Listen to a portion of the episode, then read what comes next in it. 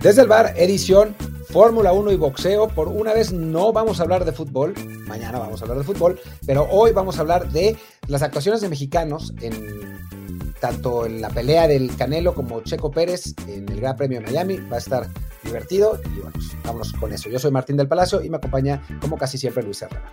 ¿Qué tal Martín? ¿Qué tal Barra del Bar? ¿Qué tal amigos de Footbox que están contentísimos de que en nuestro segundo episodio con la agencia no hablemos de fútbol? Pero bueno, ya eso sabían a lo que se tenían cuando nos ficharon, así que aquí vamos. Como siempre también hay que decirles que estamos en Apple Podcast, Amazon Music, Spotify, Google Podcast y muchísimas aplicaciones más. También que nos pueden encontrar en Telegram como desde el Bar Podcast y que Ah, por supuesto que en Apple Podcast o Spotify nos dejen por favor reviews de 5 estrellas con comentario para que así más y más gente nos encuentre.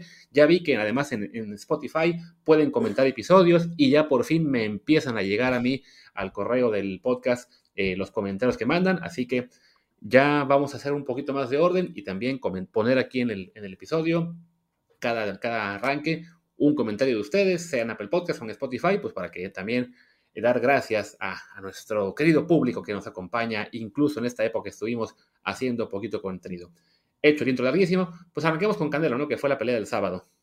Sí, fue la pelea del sábado, una, una pelea en la que, a ver, hay que, hay que diferenciar algunas cosas, ¿no? Eh, para empezar, Canelo ganó, ¿no? Eso está claro. Por una vez en la vida nadie dijo que fue un robo, o sea, fue claro que el, triunfo del, del, mexicano. Y curiosamente, para mí, fue una, de las actuaciones más flojas. O sea, ha tenido otras en las que la gente dice que es un robo y que Canelo no debe haber ganado, eh, que le pusieron bultos, de las, típicas cosas que dicen. En esta, en la que ganó claramente, me parece que fue una, una actuación eh, floja de Canelo Álvarez, una, una, pelea en la que, digo, y me, voy a extender un poco más porque Luis no la vio, entonces eh, voy a, yo, a mí sí me tocó verla en vivo gracias a que estoy en México. Em, es, fue una pelea en la que eh, Canelo Álvarez se enfrentó a un rival inferior, claramente inferior. Eh, además, Canelo con, con, más peso, o sea, obviamente había recuperado más peso desde el pesaje hasta la, hasta la hora de la pelea. Em, y un, pero un rival que siendo inferior eh, técnicamente, siendo inferior en cuanto a punch, siendo inferior en cuanto a palmarés, era un tipo muy valiente. Y entonces, Canelo con las ganas de, de impresionar a su público, de regalarle un knockout, pues salió en una, pues con una estrategia muy distinta a lo que había sido antes, ¿no? O sea, muy distinta a lo que le había puesto Eddie Reynoso a, través, a partir de la, derrota con Mayweather, que lo había hecho un boxeador defensivo. En este caso, Canelo salió a atacar casi desde el primer round. En el segundo round fue donde, donde empezó más, más seriamente. Y, digo, atacó, le funcionó porque era un rival inferior, pero le, le entraron muchísimo, le pegaron mucho. Yo, yo no había visto una pelea en la que le pegaran tanto a Canelo. O sea, realmente, porque Mayweather no es que le pegara muchísimo, sino que sí le pegó muchísimo, pero no le pegó muy fuerte, ¿no? En este caso, el Canelo em, se olvidó del jab para empezar la pelea, eh, trató de, ganar todo con golpes de poder, em, salió muy al frente, descuidó la defensa, el, inglés, eh, digamos que, es dentro de su valentía, dentro de, su, de sus ganas de, no eh, dejar, o sea, de no dejar una mala impresión en la, en la pelea, pues le, entró con el upper varias veces, eh, lo combinó, Canelo combinó muy poco, o sea, intentaba ganar literalmente con un golpe, o sea, la idea era un poco ganar con un, eh, con un golpe, ¿no? O sea, como tratar de noquear. Estuvo cerca de hacerlo en el quinto, eh, lo, derribó, después en el sexto y en el octavo me parece que otra vez lo puso en, problemas, pero después a Álvarez se le acabó la gasolina y la verdad es que Ryder, el, el inglés, estuvo mejor los últimos dos rounds, lo conectó más. Esperábamos una, pues un intercambio de golpes así, de esos eh, que a veces eh, eh, determinan los finales de las peleas. Y la verdad es que Canelo ya no podía, resoplaba y resoplaba, y Ryder estuvo mejor. En el, digamos, en el ensamble de la pelea, no. O sea, Canelo gana claramente. Me parece que la, la tarjeta de 108, 118, 109 que dieron dos jueces es la correcta pero contra un rival inferior que técnicamente no era muy, muy, eh, muy bueno, que solo tenía valentía, pues la verdad es que sí me parece que dejó algo que desear. Sí, es lo que también estaba viendo ya del resumen de la pelea.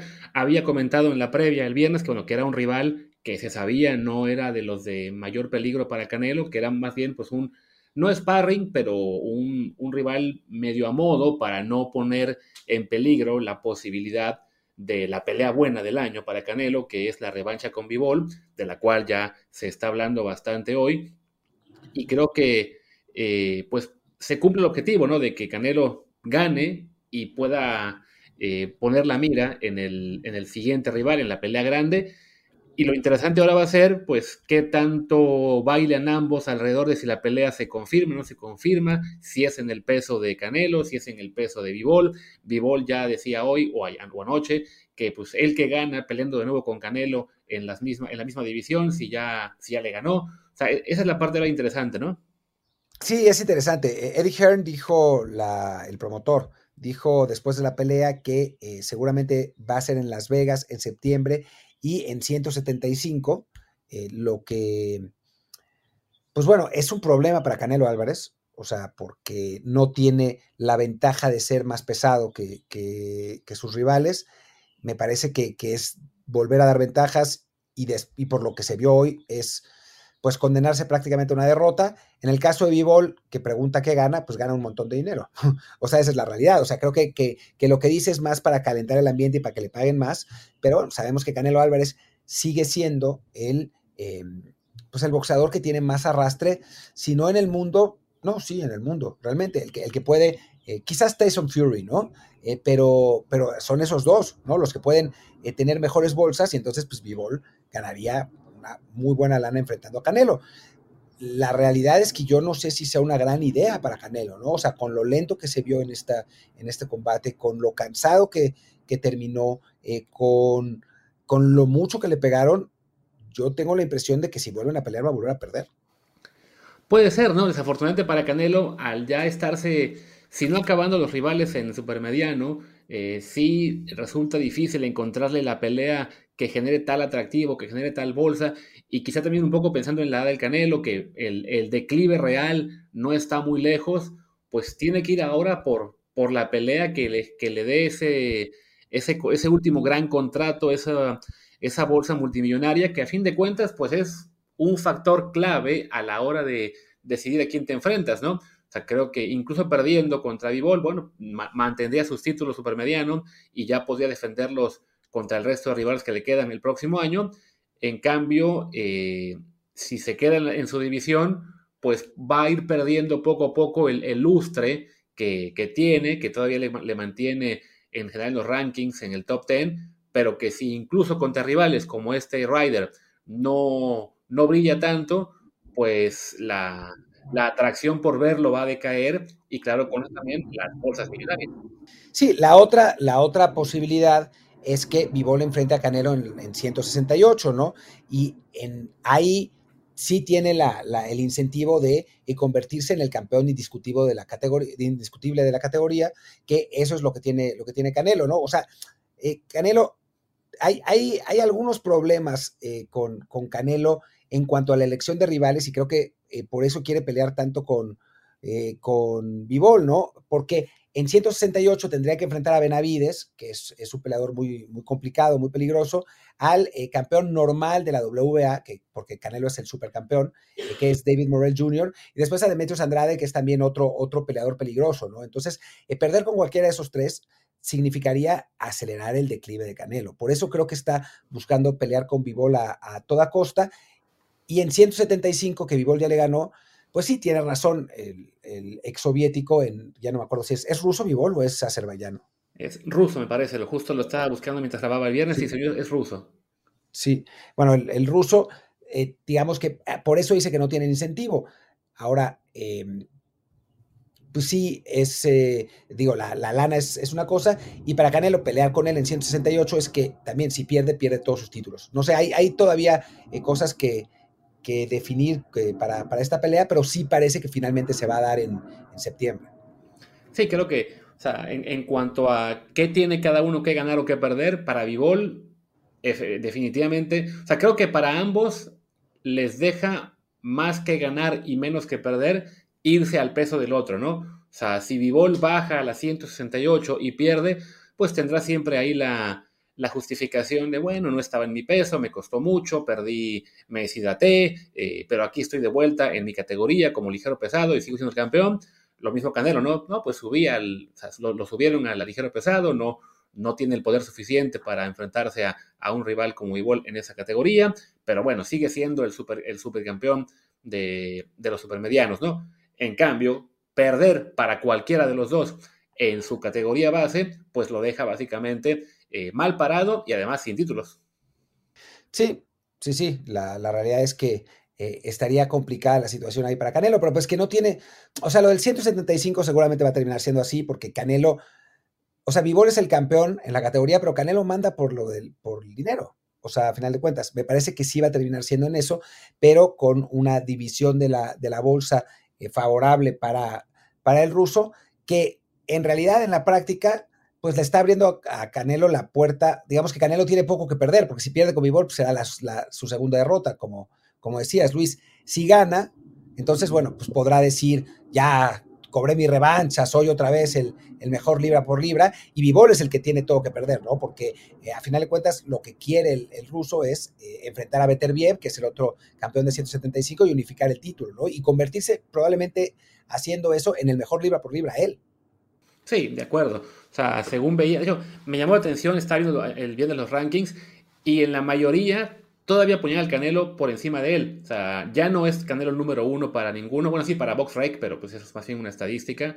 Eh, en las demás, en, el de ESPN, en el de The Ring y, otros, Canelo, si no me equivoco, estaba adelante en tres de los cuatro. Supongo, bueno, en parte no por el tema de que eh, consideran que él dio ventaja al subir a, a los a los ligeros, a, los, a lo que se ligero pesado, pero eh, sí, una victoria para cualquiera de los dos los puede catapultar de nuevo al, top de esas listas. Bueno, de nuevo para Canelo y, y por primera vez a, a Sí, eh, sí, y digo, a mí me gustaría más sinceramente ver a Canelo, o sea, yo tengo la impresión, por lo visto ayer, que Canelo no está para ganarle a Vivol, o sea, que creo que va a volver a perder. Me interesaría verlo más contra alguno de los... Eh, pues, de sus posibles rivales en, 168. Pero pues, Canelo siempre ha cuidado mucho contra quién se enfrenta, su, equipo eh, realmente lo ha hecho y, creo que, bueno, pues no, no va a suceder. Lo que sí es que otra derrota con B-Ball, pues sí va a dejar muchas dudas, ¿no? Y sobre la propia eh, eh, carrera del Canelo, ¿no? Porque, ¿qué gana Álvarez recibiendo golpes como los que recibió ayer? ¿No? O sea, es simplemente manchar su legado, es simplemente poner en peligro su, vida en el futuro. Ayer le pegaron mucho. O sea, obviamente él pegó más, ¿no? Eh, pero le pegaron mucho, ¿no? Y entonces, en una pelea contra Vivol, donde también le pegaron mucho en la, en la primera, pues si vuelve a hacer lo mismo, no sé, serán tres peleas donde realmente le dan. Y eso, para un boxeador, es, arriesgar eh, su, su, vida en el, en el mediano largo plazo y además manchar un legado que ya tiene, ya lo tiene hecho, ¿no? O sea, más allá de las críticas, más allá de lo que la gente se queje, etcétera, y, la, la, polémica que a veces genera, me parece que el legado de Canelo ya está, ¿no? Entonces no sé si tiene mucho más que ganar eh, intentando estas peleas o peleando. De acuerdo en que su legado ya está, pero también hay que reconocer que, bueno, para mucha gente el Canelo, digamos, no, no representa el arquetipo del peleador mexicano fajador que se, que se parte la madre contra, contra su rival, que sale sangre, ensangrentado, golpeado, y, y, quizá eso a Canelo en cierto modo es lo que le falta, ¿no? Llevarse en algunas peleas esas, esas tranquilizas, pero que ante el público que es más de, no importa si pierde, pero que se parta la madre y que muestre huevos y lo que todo quieras, pues también ahí ayude a, a ganar un poco de terreno en ese sector, ¿no? Justo estoy viendo ahora eh, un video de los últimos segundos del noveno asalto y, quizá va por ahí, ¿no? De simplemente que la gente lo deje de, de, pues de desmerecer porque es muy bueno defendiendo y que él pueda demostrar, pues miren, si me pegan no pasa nada, aquí estoy y de todos modos le gané a mi rival y con mi bola a lo mejor no le alcanza para eso, pero, pero es una apuesta que tiene que hacer. Pero vale la pena, yo no sé. O sea, yo no sé si, si o sea, el boxeo es un, es un deporte de contacto y es un deporte que puede dejar secuelas, ¿no? O sea, yo no sé si para convencer a la gente, que finalmente no se va a convencer, porque ya sabemos cómo funciona en México la cosa, o sea, eh, aunque, a Memo Ochoa lo transfieran al Manchester City y, y gane la Champions, van a decir, ah, no, pues es que no le llegaban tanto. pues con Canelo va a ser lo mismo. O sea, aunque pelee con Bivol y gane eh, sangrientamente, van a encontrar algo. O sea, van a encontrar algo para decir que Canelo no. Entonces yo no sé si valga la pena, ¿no? Pero bueno, cada quien. Después otra cosa lo que quería... Está, el problema de que, pues, el, por lo general, el peleador mexicano, cualquier boxeador mexicano que pierde una pelea, tiene que buscar la revancha, ¿no? O sea, es, es raro el, el boxeador mexicano de élite que pierde, sobre todo si pierde un campeonato, y simplemente se va a buscar otros rivales, ¿no? Como que es parte del ADN del, del boxeo en México. Pues sí, pero hoy se partió la madre, digo, ayer se partió la madre y todo el mundo lo criticó, y con razón, ¿eh? O sea, me parece que la, pelea de Canelo, incluso nosotros, que pues, somos bastante eh, pro Canelo en, ese sentido, que, nos parece que, en México no, se trata bien, pues incluso yo tengo claro que ayer no fue una buena pelea de Álvarez, ¿no? Y uno lee los titulares de las páginas eh, web y de los medios y dicen Canelo gana fácil, las internacionales, ¿no? O sea, como que no, no se meten tanto, pero en la realidad, o sea, lo, lo que se vio en la pelea es que no, no anduvo bien. Y quería comentar un poco, digo, antes de, pasar al tema checo, que la narración, la, o sea, yo vi la transmisión de ESPN Deportes y qué cosa, qué cosa. Creo que no sé si alguna vez había visto algo así, pero era una absoluta risa. los, los tres que estaban estaban dos, dos, eh, dos señores y una chava. Yo no los conocía, pues, no, no, no, veo ESPN Deportes normalmente porque pues no estoy aquí en México. Primero, gritaban con cada golpe, ¡pum! ¡pam! ¡au! ¡ouch! Era rarísimo. Después, em, uno de ellos repetía constantemente, em, le está dando, pero no consejos. O sea, era como la pelota está en el fondo, pero, pero cada round. Después, insistían, como desde el cuarto, en que eh, Ryder tenía que tirar la toalla, que su esquina tenía que tirar la toalla porque ya era, era muy peligroso porque eh, estaba sangrando demasiado. Después cuando lo tira Ryder en el quinto, dice, pero Ryder está noqueado. Acto seguido, Ryder le mete tres buenos madrazos al Canelo y uno pensando, pues, ¿cómo chingados está noqueado? Después, para ellos, cualquier golpe al cuerpo era un gancho al hígado. Otro gancho al hígado del Canelo Álvarez. Y como, puta, pues el hígado, según yo, está del otro lado.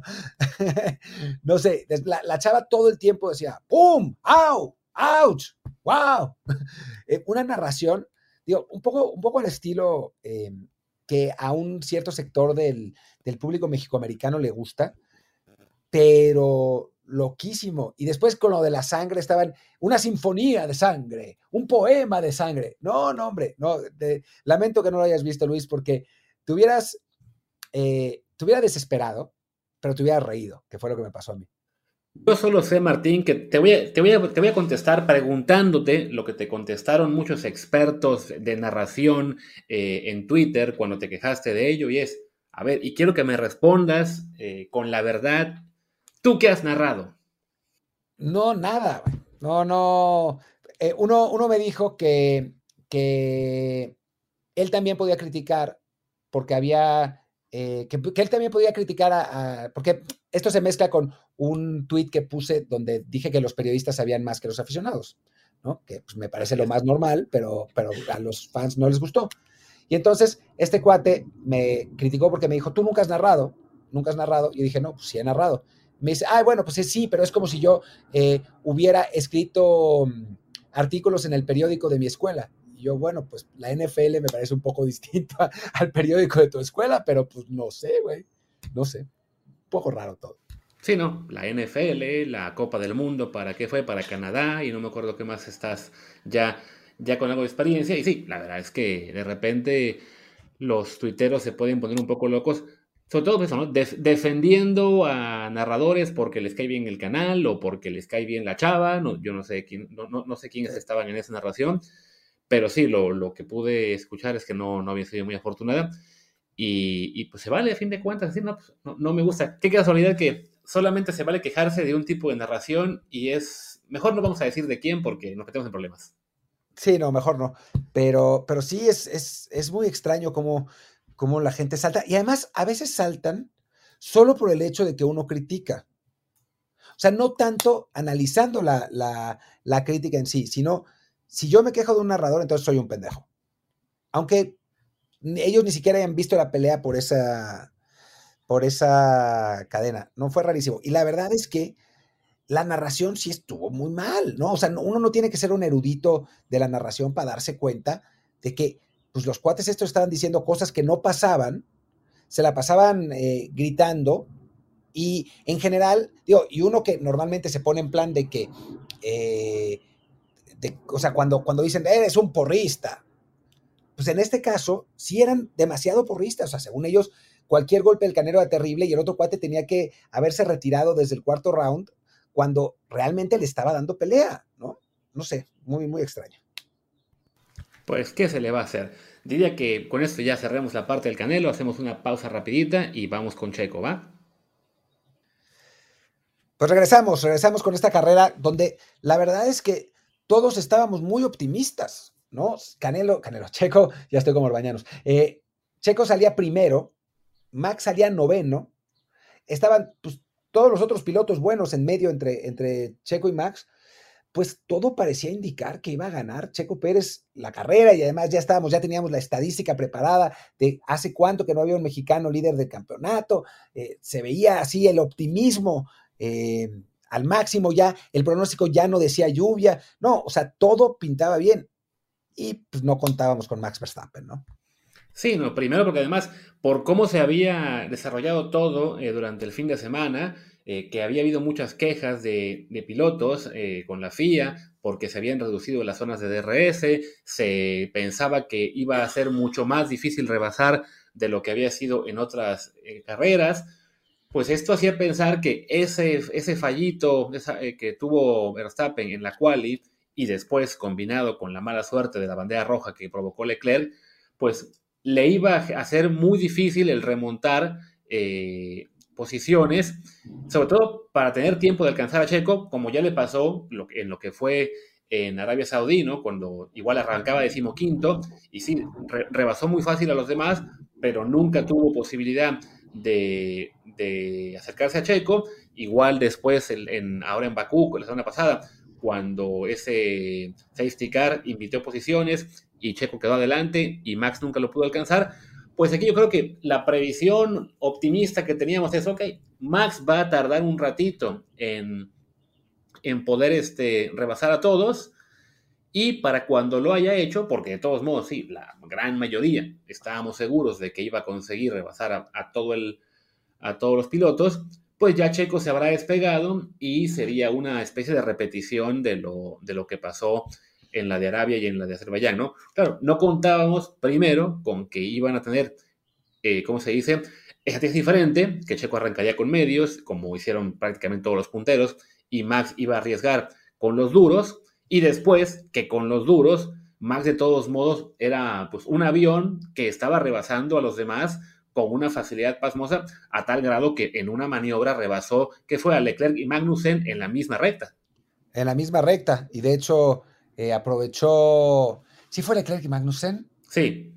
Sí, porque estaban peleando justo ellos dos por sí, Y Leclerc aprovechó para rebasar a Magnussen, aunque después Magnussen lo volvió a pasar y le, hizo la vida imposible a Leclerc. Fue muy divertido esa, parte de la, eh, carrera. Eh, sí, la verdad es que, el rendimiento de Leclerc, de Leclerc, de mm, Verstappen con Duras fue increíble, ¿no? Y en algún momento pensamos, bueno, pues tiene que ver con el coche, ¿no? O sea, en el momento que Checo tenga las duras él y Verstappen tenga eh, todavía las blandas, em, eh, perdón, sí, Verstappen tenga las, las duras más, eh, más desgastadas y luego las blandas, pues Checo va a poderle reducir ventaja y no lo hizo, o sea, no pudo.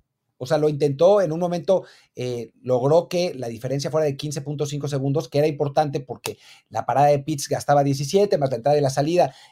lo dijeron en el radio, había un momento en el que Checo estaba considerado que iba a tener cinco segundos de ventaja y bueno, pues, dependiendo del rendimiento de ambos, eh, podía eh, mantenerse en la pelea.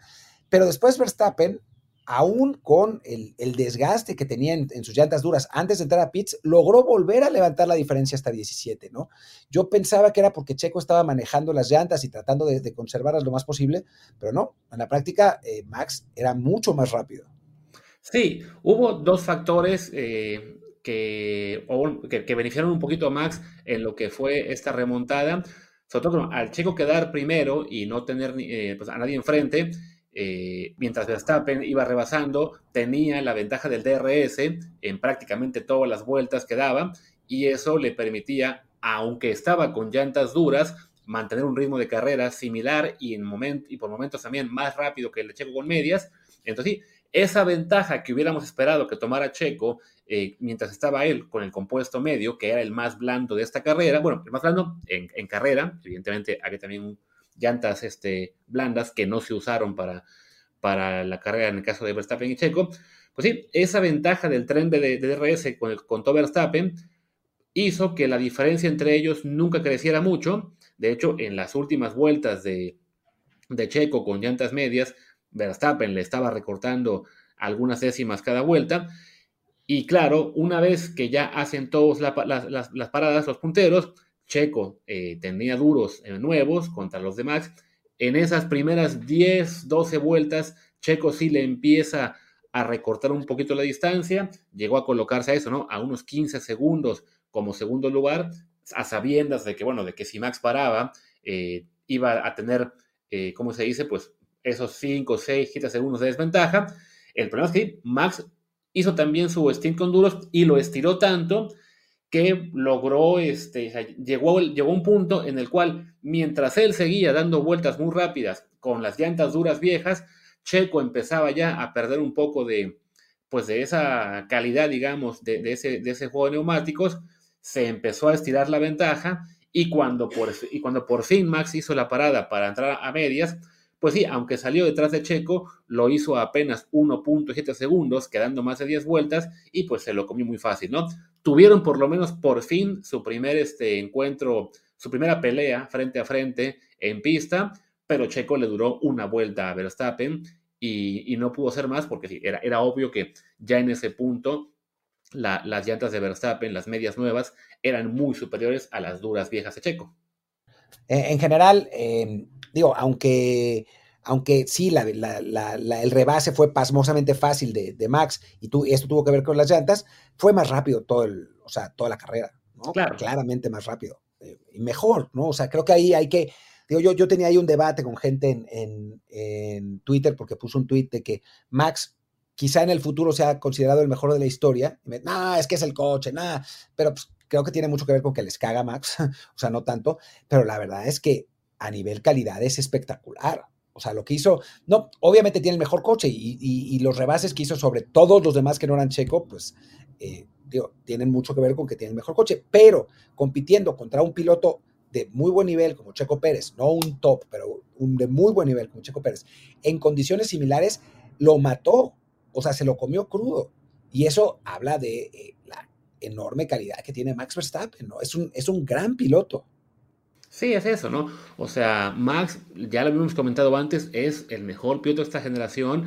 Eh, sí, se había dado las circunstancias en esa carrera, eh, bueno, en esa arranque de temporada, de que Checo le había podido sacar dos victorias, de que se veía, y bueno, y, se ve, ¿no? Más cerca de Max de lo que fue en la temporada pasada y la antepasada. hablamos de que hoy, con todo y que gana Max, pues al final la, la diferencia son apenas unos tres segundos o poquito menos, pero sí, Max es mejor piloto, había estado mejor todo el fin de semana, Checo había sufrido mucho en las, prácticas libres, por, le encontró, digamos, el reglaje correcto para el auto en la quali y aún así se vale reconocer que pues corrió con algo de suerte con la pole al Verstappen con no mucha hacer tiempo en el primer intento de la Q3 y luego ser interrumpido por la bandera roja de Leclerc pero vaya, el mejor tiempo de Verstappen en la Q2 había sido mejor que el de Checo en la Q3, entonces sí, eh, era, era claro que, que, Verstappen iba a ser más rápido.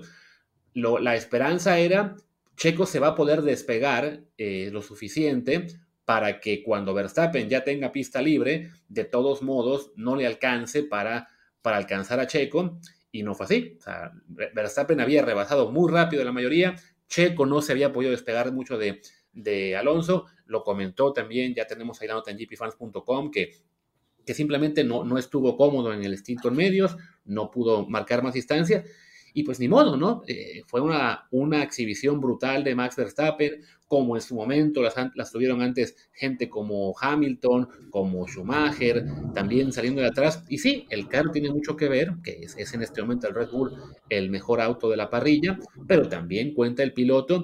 Y se vale reconocer que en este caso, pues Verstappen es el mejor y Checo a lo mejor es el quinto o sexto mejor de la parrilla, pero hoy no le alcanzó, ¿no? O sea, ya, ya el, todo el fin de semana había sufrido y para la gente que estaba quejándose de que no, es que Red Bull les dio la estrategia buena a Max, debieron haber mandado también a Checo con los duros. A ver, siempre que alguien arranca en punta, va a salir con los neumáticos más blandos de la combinación que se vaya a usar esa, en esa carrera, ¿no? O sea, si sale Checo con los duros, simplemente por neutralizar la estrategia de Max, se corre el riesgo de que le rebasen con los blandos Alonso o Sainz y entonces de todos modos se hace un problema, ¿no? O sea, desafortunadamente aquí fue una cuestión de que Max tenía que arriesgar, le salió porque es un pilotazo y ya, no porque Red Bull conspirara contra uno o contra el otro, ¿no? O sea, fue una... O sea, tanto Checo hizo lo que tenía que hacer, su ingeniero, su toda estrategia, al salir con las más blandas, como lo hizo también Max y su ingeniero al decidir, pues vamos con las duras, vamos con la estrategia a, a, a contrapié, y, fueron sus manos, su, manejo, lo que, lo que definió esto, ¿no?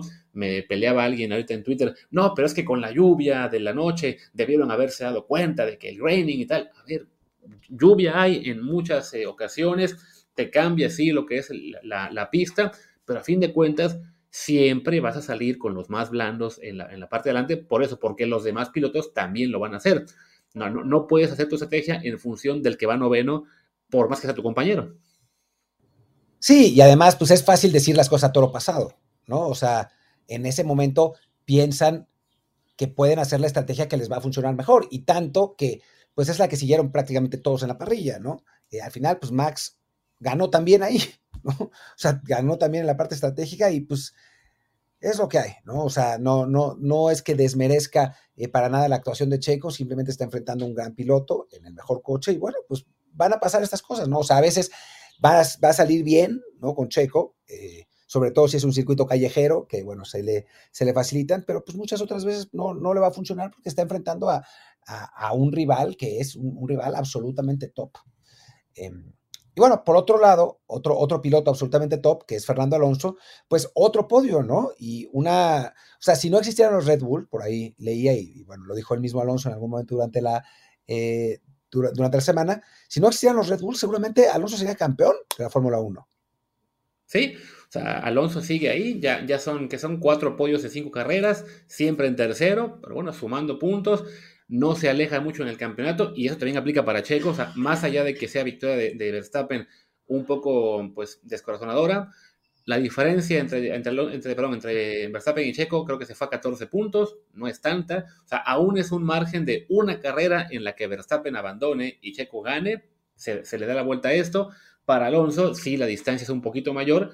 Pero bueno, Alonso creo que este año sabe que su aspiración no es la de ser campeón del mundo, sino que llegue la 33. Y no me refiero a Taylor Swift. ¿Cuál sería una victoria mejor? ¿Cuál sería una victoria mejor, mi querido Luis Herrera? Bueno, pues dicen que esa otra victoria la consiguió, no sabemos, así que puede que sea una maniobra de relaciones públicas o puede que sea verdad. Quizá lo sabremos, quizá no. Sí, quién sabe. El, propio Alonso eh, guiña, el, guiña el ojo cuando le preguntan.